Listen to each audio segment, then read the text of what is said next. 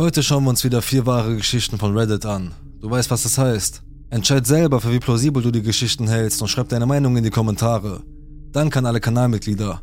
Wenn dir das Video gefällt, dann check unbedingt den Link in der Beschreibung aus, denn da ist die Playlist verlinkt mit über 70 Videos zu wahren Geschichten. Abonnier den Kanal, um kein Video mehr zu verpassen, denn die Videos kommen täglich. Fangen wir an. Die Sattelschuhe. Diese Geschichte ist eigentlich die meiner Mutter, aber sie hat auch meine Geschwister und mich irgendwie betroffen.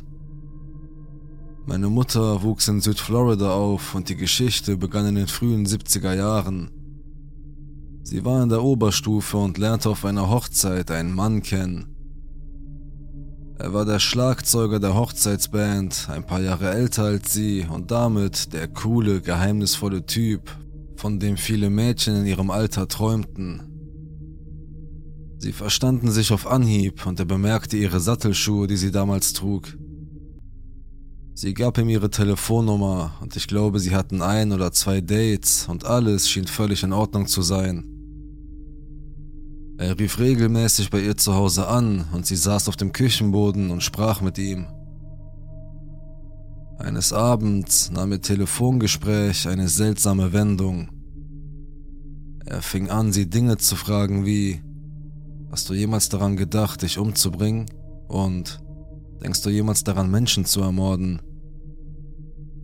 Natürlich war sie darüber schockiert, fühlte sich sehr unwohl und hörte auf, mit ihm zu sprechen. Das war das Letzte, was sie von ihm hörte. Zumindest dachte sie das. Es war 2012 und ich hatte gerade mein Studium abgeschlossen. Ich hing in meiner College-Stadt herum, um meinen Mietvertrag zu beenden, zu arbeiten und mir meinen nächsten Schritt zu überlegen. Meine Mutter rief mich an und sagte, dass etwas Seltsames vor sich geht. Sie erzählte mir, dass sie einen Brief von einem Mann erhalten hat, den sie aus der Highschool kannte. Ich hatte keine Ahnung von diesem Mann, da sie ihn weder mir noch meinen Geschwistern oder meinem Vater gegenüber je erwähnt hatte. Sie erklärte mir, wer dieser Mann war und dass sie ihn kannte, aber seit diesem einen unangenehmen Telefonat nicht mehr mit ihm gesprochen hatte. In dem Brief stand so etwas wie Ich sehe, du bist wirklich glücklich, verheiratet und hast Kinder und so weiter. Aber er erwähnte jeden von uns namentlich. Er nannte auch den Namen meines Vaters und wo er arbeitete. Meine Eltern lernten sich auf dem College in einem anderen Staat kennen. Sie heirateten schnell, schlossen das College ab und zogen in einen anderen Staat. Und dann in einen anderen Staat, als meine beiden Schwestern geboren wurden. Sie hatte keine Ahnung, woher er ihren neuen Nachnamen und ihre Adresse kannte. Sie war nie in den sozialen Medien aktiv und hatte aufgehört zu arbeiten, als sie uns bekam. Wenn man ihren Namen googeln würde, würde man nichts finden. Sie erinnerte sich, dass sie einen Anruf von der ehemaligen Vereinigung ihres Colleges erhielt, in dem ihr mitgeteilt wurde, dass ein Mann seit Monaten immer wieder angerufen hatte, um ihre Kontaktdaten zu erhalten. Aber sie durften diese Information nicht herausgeben. Dann nannte sie mir seinen Namen und ich erinnere mich, dass ich eine Facebook-Freundschaftsanfrage und eine Twitter-Follow-Anfrage von diesem Mann hatte. Meine Geschwister hatten sie auch alle. Da meine Mutter, wie gesagt, keine sozialen Medien hat, bat sie mich, seine Konten in den sozialen Medien zu durchforsten und zu sehen, was ich finden könnte. Ich fand ein Musik-MySpace und eine Reverb Nation Seite mit einigen wirklich schrecklichen Musikstücken, die er aufgenommen und hochgeladen hatte. Einer der Songs hieß Victoria, was ihr Name ist. Alle anderen Lieder hatten scheinbar normale Titel wie Summer's Day und so weiter. Ich erzählte das meiner Mutter und sie flippte aus. Ich schickte ihr den Link und es war schwer, den Text zu verstehen, weil die Qualität so schlecht war. Aber er erwähnte ihre Sattelschuhe, ihre Schönheit und so weiter. Sie hatten sich vor 40 Jahren buchstäblich zweimal getroffen. Und das waren Lieder, die erst vor kurzem aufgenommen worden waren. Ich recherchierte ein wenig und fand heraus, dass er eine Website eingerichtet hatte, die der Freilassung von Amanda Knox gewidmet war. Der Frau, die in Italien des Mordes an ihrer Mitbewohnerin beschuldigt wurde. Damals war das sehr beunruhigend, aber inzwischen habe ich dem nicht mehr so viel Bedeutung beigemessen, da ihre Unschuld tatsächlich sehr wahrscheinlich war. Aber es war trotzdem sehr seltsam. Mein Vater schien von all dem nicht beunruhigt zu sein, aber meine Mutter flippte aus und wollte nicht allein zu Hause bleiben, da dieser Mann ihre Adresse kannte. Schließlich erzählte sie das alles einem Freund der Familie, der Privatdetektiv war, und er beschloss, diesen Mann auf den Zahn zu fühlen. Erstens, er hatte seinen Nachnamen geändert. Zweitens war er in den letzten 20 Jahren unter verschiedenen Pseudonymen in etwa fünf verschiedene Staaten gezogen und hatte völlig unterschiedliche Jobs. Man konnte nicht viel tun, da er meine Mutter nie wirklich bedroht hatte und nicht vorbestraft war. Er tauchte immer noch ab und zu mit Freundschaftsanfragen bei meinen Geschwistern und mir auf, aber ansonsten wusste niemand, was er vorhatte. Die Tatsache, dass er ziemlich oft umgezogen war und seinen Namen geändert hatte, war definitiv ein Warnsignal. Ich persönlich glaube, dass dieser Typ ein Serienmörder ist.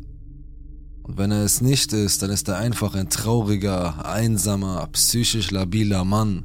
Und ich hoffe, er bekommt die Hilfe, die er braucht. Also, Stalker, Musiker, Mann. Lass uns bitte niemals treffen.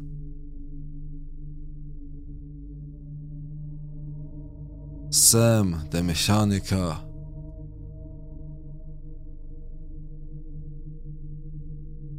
Dies ist eine meiner persönlichen Lieblingsgeschichten, da alles gut ausgegangen ist.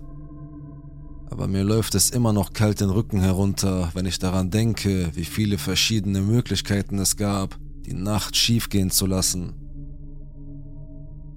Vor ein paar Jahren machten meine Freundin Jane und ich einen Ausflug nach Portland, Oregon. Wir stammen beide aus der Southside von Chicago und Jane war von der Stadt ziemlich abgestumpft. Sie war überzeugt, dass an der Westküste alles besser sei, auch die Menschen. Also flogen wir nach Portland und mieteten ein Auto, das wir Veronica nannten. Am Tag vor unserem Rückflug nahmen wir Veronica und fuhren nach Aberdeen, Washington, um das Elternhaus von Kurt Cobain zu besuchen. Danach fuhren wir die Küste entlang und besichtigten Sehenswürdigkeiten. Wir besuchten Astoria, Oregon, um das Haus aus den Goonies zu sehen und beendeten den Tag in Cannon Beach, um uns den Haystack Rock anzusehen. Alles in allem war es ein ziemlich schöner Tag. Als es anfing dunkel zu werden, beschlossen wir, zurück zu unserem Hotel zu fahren, das knapp zwei Stunden entfernt war. Ich wusste, dass ich tanken musste, also sagte ich Jane, dass ich an der ersten Tankstelle, die ich sehe, anhalten würde.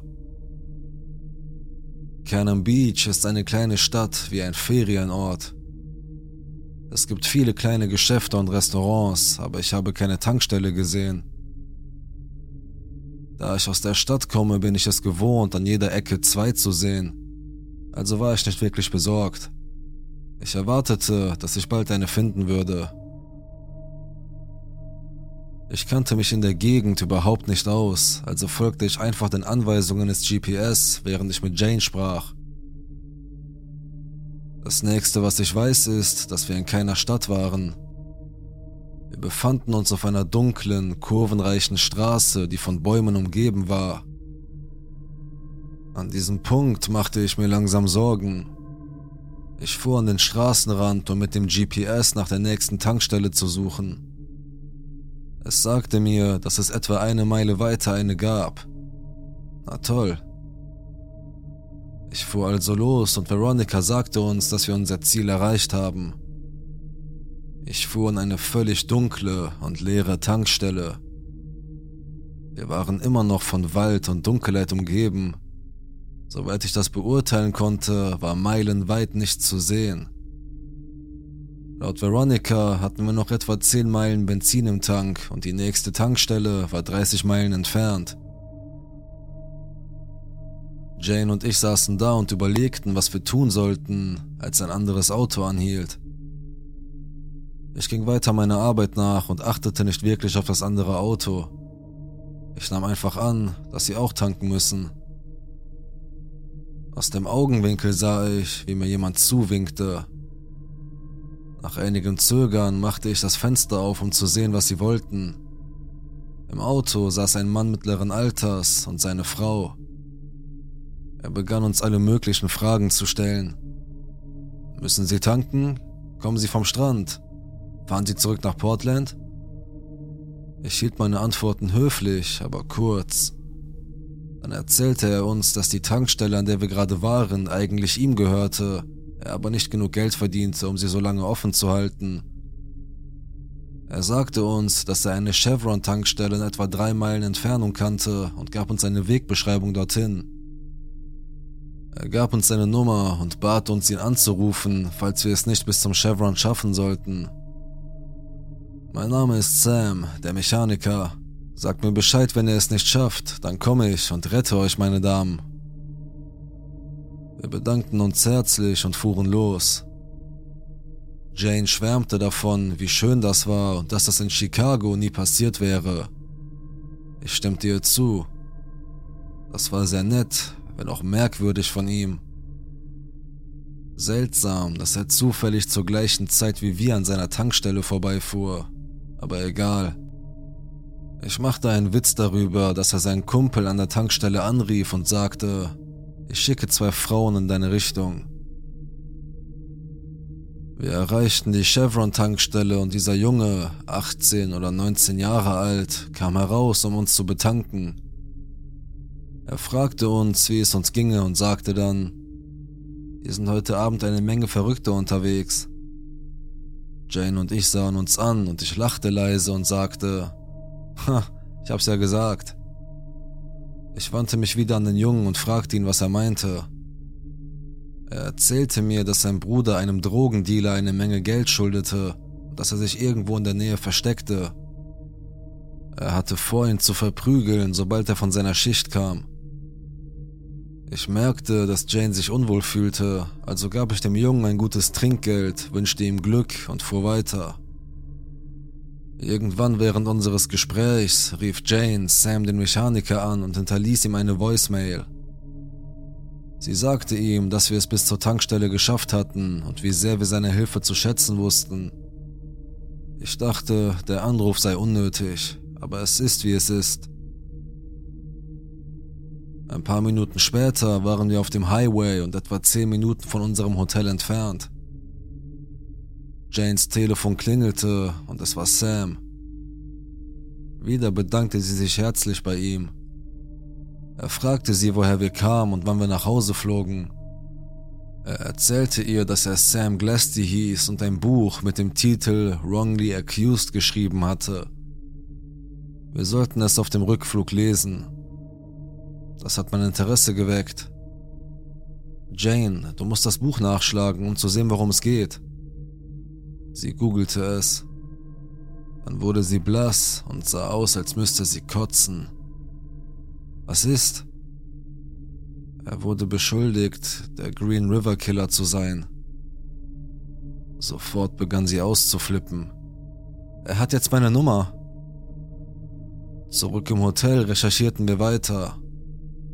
Offenbar hatte ein Opfer des Green River Serienmörders Sam aus einer Reihe von Personen ausgesucht. Der wahre Mörder wurde jedoch aufgrund von DNA-Beweisen gefasst und verurteilt. Etwa zur gleichen Zeit in den 70er Jahren wurde Sam für die Entführung und Vergewaltigung einer jungen Frau in der Gegend, in der wir uns befanden, verurteilt und saß eine Haftstrafe ab. Das Buch, das er schrieb, handelte von all dem. Wegen eines Schneesturms in Chicago saßen wir noch zwei Tage in Portland fest. Es waren zwei seltsame, spannungsgeladene Tage. In Anbetracht der Umstände und der Verrücktheit dieser Nacht hätte alles furchtbar schief gehen können. Ich bin froh, dass ich aus dieser Nacht nur eine Geschichte mitgenommen habe. Also an Sam, den Mechaniker. Lass uns nie wieder treffen. Laura.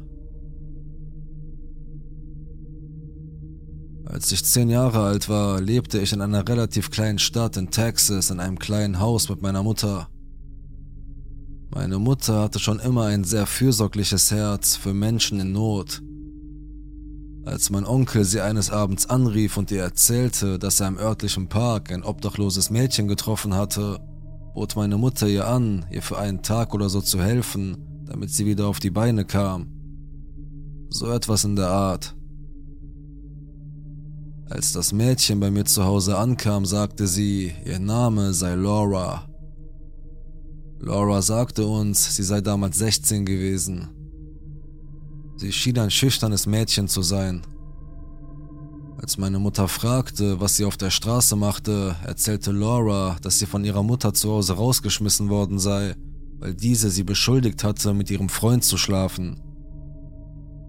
Laura sagte uns, dass diese Anschuldigung nicht stimmte. Sie sagte uns, dass der Freund ihrer Mutter derjenige war, der sie angemacht hatte. Meine Mutter gab Laura in dieser Nacht einen Schlafplatz im Gästezimmer. Am nächsten Tag nach dem Frühstück bat Laura darum, das Haustelefon meiner Mutter zu benutzen, um ihre Mutter anzurufen und zu fragen, ob sie einige ihrer Sachen aus dem Haus holen könnte. Lauras Mutter ging nicht ans Telefon und wir hatten Mitleid mit ihr. Als zehnjähriges Mädchen konnte ich mir nicht vorstellen, was sie durchgemacht haben musste. Später an diesem Tag erinnere ich mich, dass ich im Wohnzimmer fernsah und mich um meine eigenen Angelegenheiten kümmerte. Aber ich spürte, dass mich jemand anstarrte, also drehte ich den Kopf, wo ich den Blick spürte. Laura hat mir einen Blick zugeworfen, der so kalt war, dass ich tot umgefallen wäre, wenn Blicke töten könnten. Ich war verwirrt und ein wenig erschrocken. Ich wandte meinen Kopf schnell von ihr ab und schaute wieder fern, aber ich spürte Lauras kalten Blick immer noch.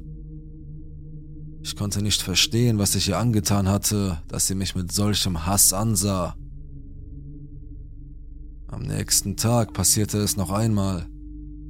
Ich war in der Küche, um mir ein Glas Wasser zu holen, aber ich spürte, dass mich jemand ansah. Ich drehte meinen Kopf zur Seite und sah Lauras Kopf, der um die Ecke zu mir blickte. Ihre Augen waren dunkel und voller Hass. Es machte mir Angst und ich war so verwirrt, dass ich nicht wusste, warum sie mich so ansah. Ich wollte keinen Ärger machen, also erwähnte ich Lauras Todesblicke gegenüber meiner Mutter überhaupt nicht. Später am Abend kam mein Onkel zu uns zum Essen. Er war vorbeigekommen, um sich zu erkundigen, wie es Laura ging und ob wir Glück hatten, eine Wohnung für sie zu finden, die bei einem ihrer Familienmitglieder untergebracht war. Nach dem Essen spülte ich gerade meinen Teller in der Spüle ab, als ich ein lautes Knurren aus dem Esszimmer hörte. Ich drehte den Kopf und sah Laura, die zitterte und knurrte wie ein wildes Tier. Meine Mutter und mein Onkel sahen beunruhigt und besorgt aus. Laura warf sich auf den Boden und fing an, sich zu winden und zu schreien, als ob sie besessen wäre. Ich war völlig entsetzt, es war beängstigend, so etwas mitzuerleben. Ich bin sehr religiös aufgewachsen. Meine Mutter und mein Onkel begannen laut für Laura zu beten, während ich in mein Zimmer rannte und die Tür schloss. Das ging zwei Stunden lang so, aber es fühlte sich an wie eine Ewigkeit des Grauens. Ich konnte Laura wie eine Verrückte schreien und knurren hören, wie eine Art gestörte Bestie. Ich glaube, keiner von uns wusste genau, was vor sich ging. Nachdem meine Mutter und mein Onkel eine gefühlte Ewigkeit für Laura gebetet hatten, sagte Laura uns, dass sie von einem bösen Dämon befreit sei, der von ihr Besitz ergriffen hatte. Keiner von uns war sich sicher, was die Ursache für ihr Verhalten war. Keiner von uns war sich sicher, was überhaupt passiert war. Ich steckte meinen Kopf aus meinem Zimmer und sah, wie Laura glücklich lächelte, während sie sich mit einer Decke auf der Couch zusammenrollte. Ihre Augen öffneten sich und sie warf mir einen kalten Blick zu, woraufhin ich aus Angst schnell meine Zimmertür schloss. Ich stellte einen Stuhl vor meine Zimmertür und schlief ein. Am nächsten Morgen wurde ich von meiner Mutter geweckt.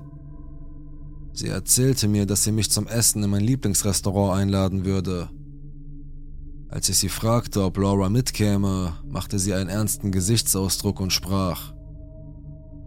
Dein Onkel wird Laura zu ihrer Mutter bringen. Er hat letzte Nacht auf der Couch geschlafen, nachdem was passiert ist. Er und ich haben uns unterhalten, als ihr beide schlafen gegangen seid, und wir haben uns zusammengereimt, dass Laura sich die ganze Sache gestern Abend ausgedacht hat. Sie ist nicht stabil und wir denken, dass sie gefährlich ist. Als ich meine Mutter diese Worte sagen hörte, überkam mich Erleichterung.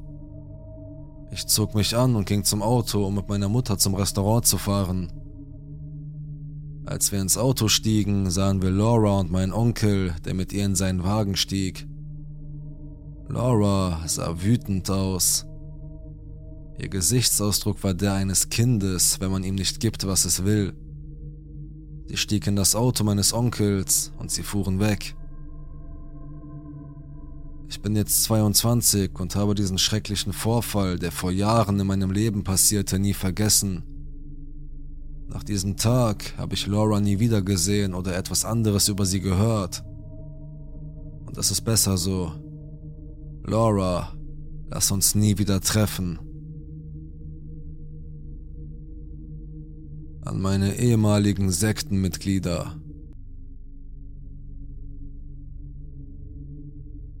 Im Herbst 2015 begann ich mein Studium in einer sehr kleinen Stadt mitten im Nirgendwo. 2019 hatte sie 55.000 Einwohner. Diese Stadt lag in der Mitte des Bundesstaates im mittleren Westen, in dem ich lebte, inmitten der großen Ebenen. Die Stadt existierte so gut wie nur wegen des Colleges. Es handelte sich um ein staatliches College mit etwa 20.000 Studenten pro Jahr. Wie du dir vorstellen kannst, brachte das College eine Fülle von Lehrkräften und Unternehmen in die Stadt und machte sie so richtig bekannt. Ich persönlich stach wie ein Wunderdaumen heraus, denn obwohl ich im Bibelgürtel lebte, war ich seit meinem 15. Lebensjahr Wicca ich habe mich nie mit Jesus und Gott identifiziert, als ich alt genug war, um den christlichen Glauben zu analysieren. Ein wichtiger Aspekt meiner Persönlichkeit ist, dass ich sehr akzeptierend bin.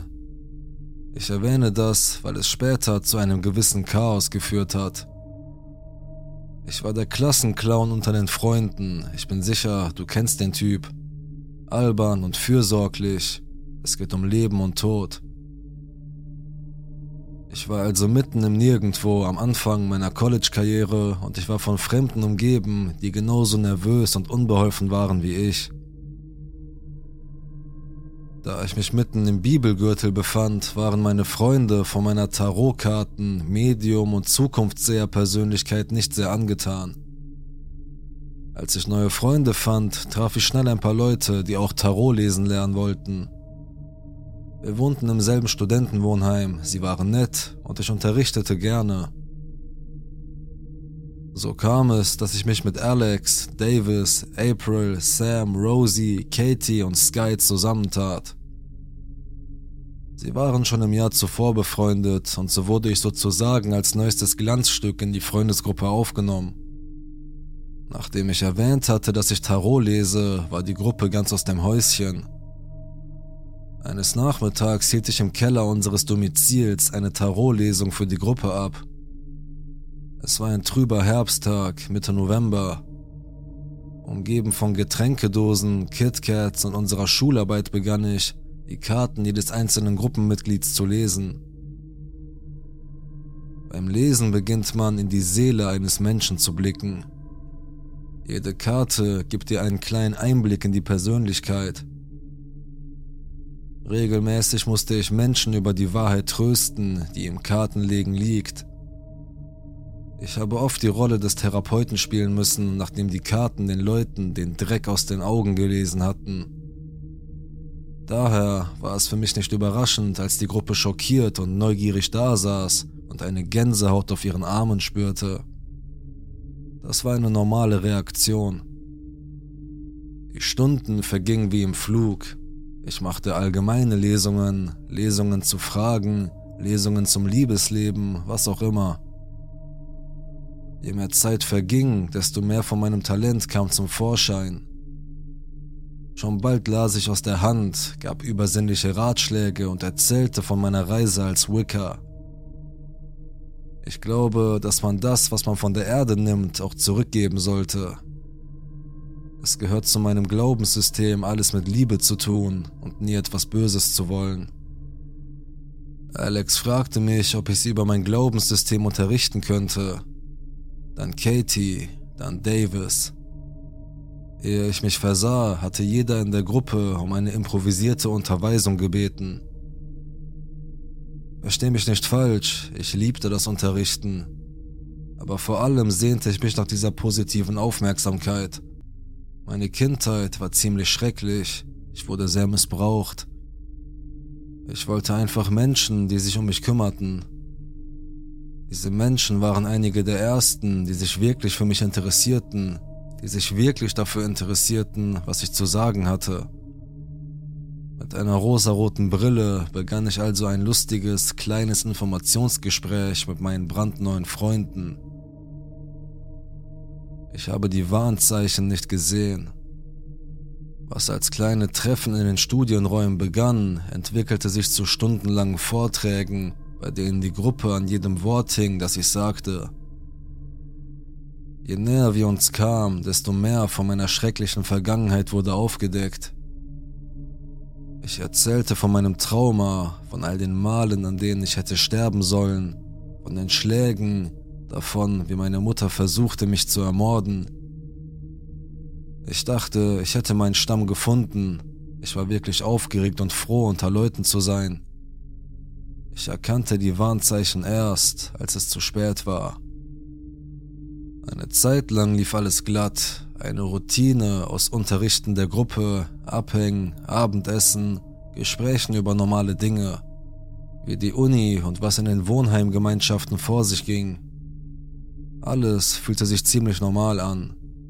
Das gefiel mir sehr. Eines der Gruppenmitglieder, Davis, befand sich in der Umwandlung von einer Frau zu einem Mann und er kämpfte sehr mit seiner Identität. Er wuchs in einem ziemlich strengen Haushalt auf, sodass seine Verwandlung von seiner Familie nicht sehr gut aufgenommen wurde. Er kämpfte auch mit einer bipolaren Störung, was den Leuten in der Gruppe Unbehagen bereitete. Ich glaube, weil sie es nicht verstanden. Denk daran, dass psychische Gesundheit zu dieser Zeit nicht wirklich etwas war, worüber die Leute offen sprachen, denn es war der Bibelgürtel. Davis verhielt sich also gelegentlich unberechenbar. Er fing Streit an, regte sich auf, weinte wahllos und so weiter. Ich bin mir sicher, dass ein Teil davon auf die Transition zurückzuführen war, und ich kann mir nicht vorstellen, wie emotional und schwer es sein muss, so etwas durchzumachen. Der eigentliche Auslöser war, als Davis anfing zu zweifeln, ob er sich vollständig umstellen sollte oder nicht. Davis nahm schon seit geraumer Zeit Testosteron, präsentierte sich männlich, hatte aber noch keine Operation hinter sich. Eines Tages, kurz vor den Frühlingsferien, trug Davis ein Kleid, Make-up und Absätze auf dem Campus. Damals fand ich das irgendwie seltsam, aber ich dachte mir, das sei Davis Leben, also war es mir egal. Der Rest der Gruppe fing jedoch an, sich darüber aufzuregen. Es war sehr untypisch, aber die Gruppe dachte, dass da mehr dahinter steckte. Als Davis in seinem Kleid und mit Stöckelschuhen zum Unterricht ging, begann Alex zu spekulieren. Es gab eine lange, seltsame Geschichte zwischen Alex, Davis und Sky. Eine Geschichte, in der Davis in einer Art Beziehung sowohl mit Alex als auch mit Sky geflirtet hatte, was zu einer gewissen Feindseligkeit führte. Alex und Sky waren beste Freunde, aber Davis hatte sich sozusagen in die Herzen der beiden geschlichen. Alex war keiner, der wirklich über seine Gefühle sprach, also taten sie so, als ob diese Dreiecksbeziehung sie nicht beträfe, aber Alex war bitter geworden. Nachdem Davis mit Sky im Schlepptau gegangen war, begann Alex mit seinen Spekulationen. Was ist los mit ihm? Warum benimmt er sich so? Es ist, als würde ich ihn kaum kennen. Katie, die für Klatsch und Tratsch zu haben war, schloss sich an. Es ist wirklich so, als ob Davis ein völlig anderer Mensch wäre. Ich weiß nicht, wer das ist, aber ich hasse ihn. Er nutzt Sky aus. Der Rest des Gesprächs begann sich zu verselbstständigen. Für diejenigen, die schon lange in der Freundesgruppe waren, war es eine frustrierende Situation. Ich war ziemlich gleichgültig. Ich wusste nicht, was los war und ehrlich gesagt dachte ich, dass die Leute aus dem Nichts einen Aufstand machten. Wenn du dich mit dem, was passiert, unwohl fühlst, dann sprich es aus. Ich schweife ab. Ich hatte an einer Hausarbeit gearbeitet und mir eigentlich nicht allzu viele Gedanken über das Gespräch gemacht, bis April mich fragte, Meinst du, er könnte mit böser Magie herumspielen? Ich zuckte mit den Schultern. Davis hatte sich nach Liebeszaubern und anderen Dingen erkundigt, mit denen ich mich eigentlich nicht beschäftigte, er war von der Idee begeistert, dass er jemanden mit einem Zauberspruch belegen könnte, damit sie sich in ihn verliebt. Ich hatte ihm gesagt, dass man den freien Willen nicht einschränken darf. Das Universum ist denen nicht wohlgesonnen, die jemandem Schaden zufügen, ihn behindern oder ihm seinen freien Willen wegnehmen. April war dabei gewesen, als Davis fragte. Als Alex sie fragend ansah, erzählte April alles. Etwas in Alex Gesicht verzerrte sich, als könnte man sehen, wie sich sein Herzschmerz in pure Wut verwandelte. Alex entschuldigte sich und das war's. Ich erinnere mich, dass ich wegen der Situation ein wenig gestresst war, denn ich hasste damals Konflikte. Ich verbrachte die Frühjahrsferien in Rosies Haus. Sie und Sam wohnten in derselben Stadt. Alex und Katie würden auch dort sein. Als ich zustimmte, die Ferien mit ihnen zu verbringen, war das, bevor das Drama begann. Aber als die Ferien begannen, war es zu spät, meine Pläne zu ändern. Die ganzen Ferien über hörte ich zu, wie die Verschwörung immer größer wurde. Die vier hatten begonnen, diese Idee der bösen Magie auszuarbeiten. Rosie dachte, Davis sei vielleicht besessen.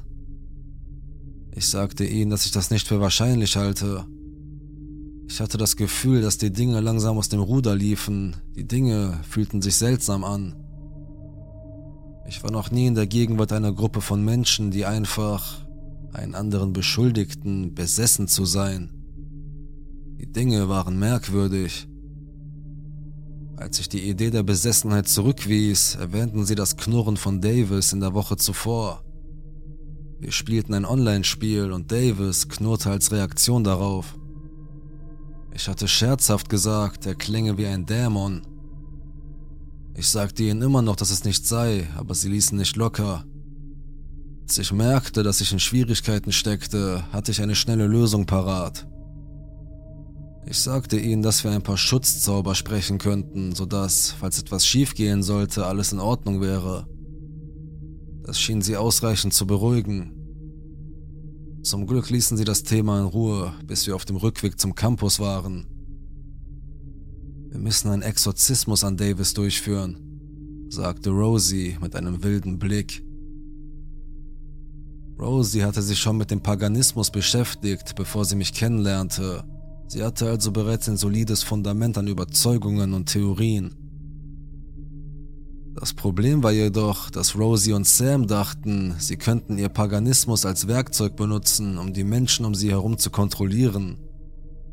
Ich versuchte, diesen Gedankengang zu korrigieren, da er meinem Glaubenssystem zuwiderlief, wofür sie sehr empfänglich zu sein schienen, bis sie sich bedroht fühlten.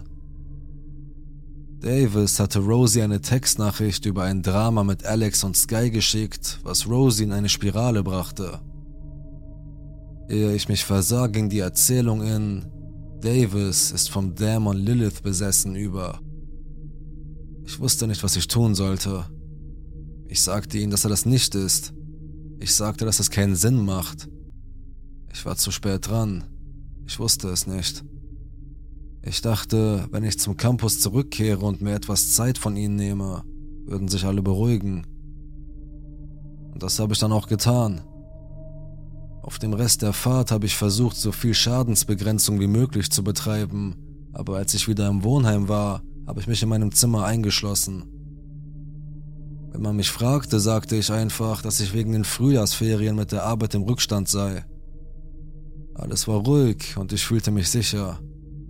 Ich dachte, es sei eine vorübergehende Verrücktheit oder so etwas.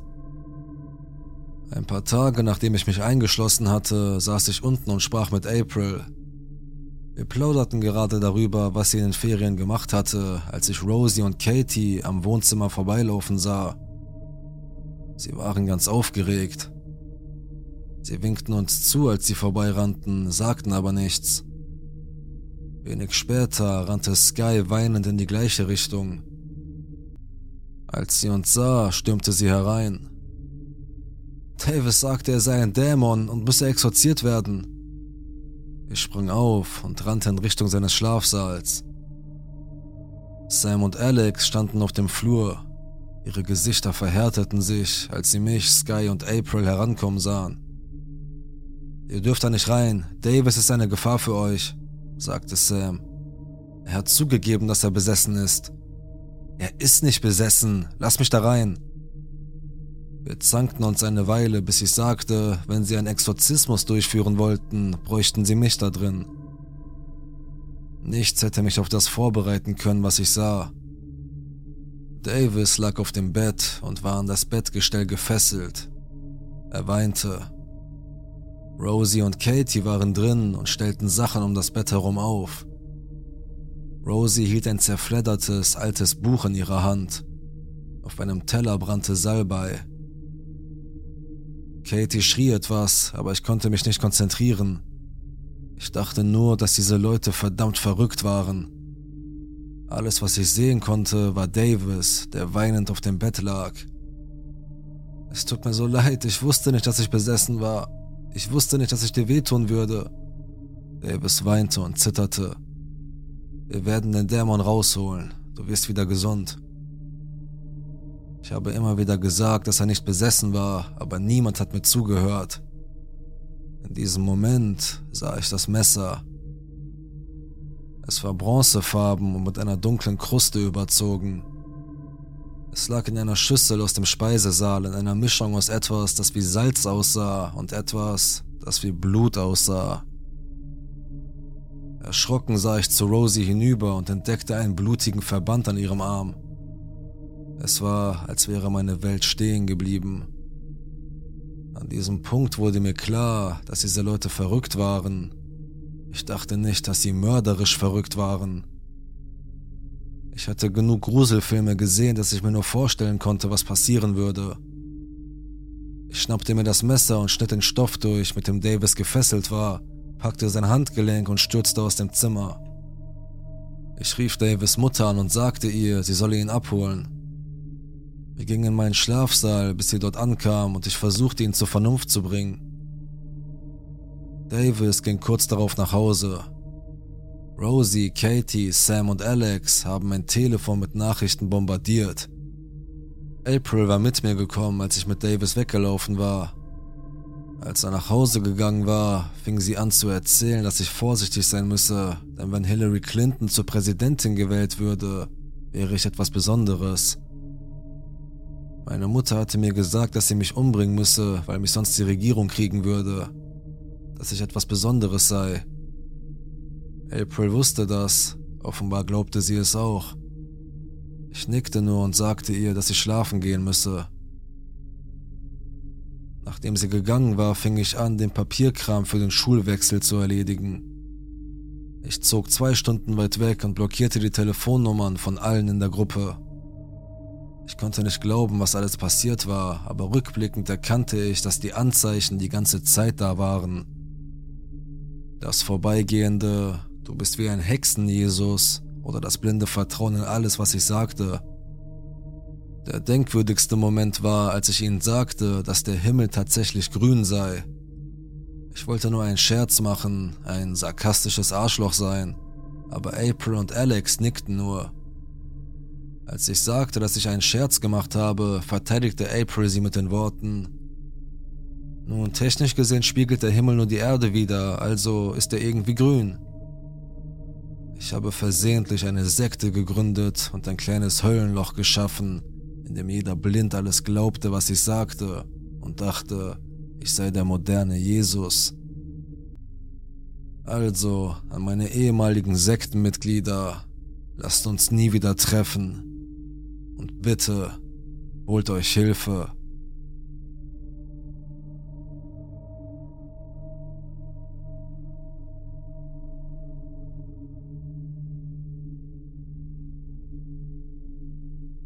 Das waren also die Geschichten. Was denkst du? Wie real sind sie oder sind sie doch alle nur fake? Schreib deine Meinung in die Kommentare und abonniere den Kanal, um kein Video zu verpassen. Niemals wieder. Abonniere den Kanal. Jeden Tag ein Video. Nicht so zweimal wöchentlich wie andere. Nein, jeden Tag. Man hört sich.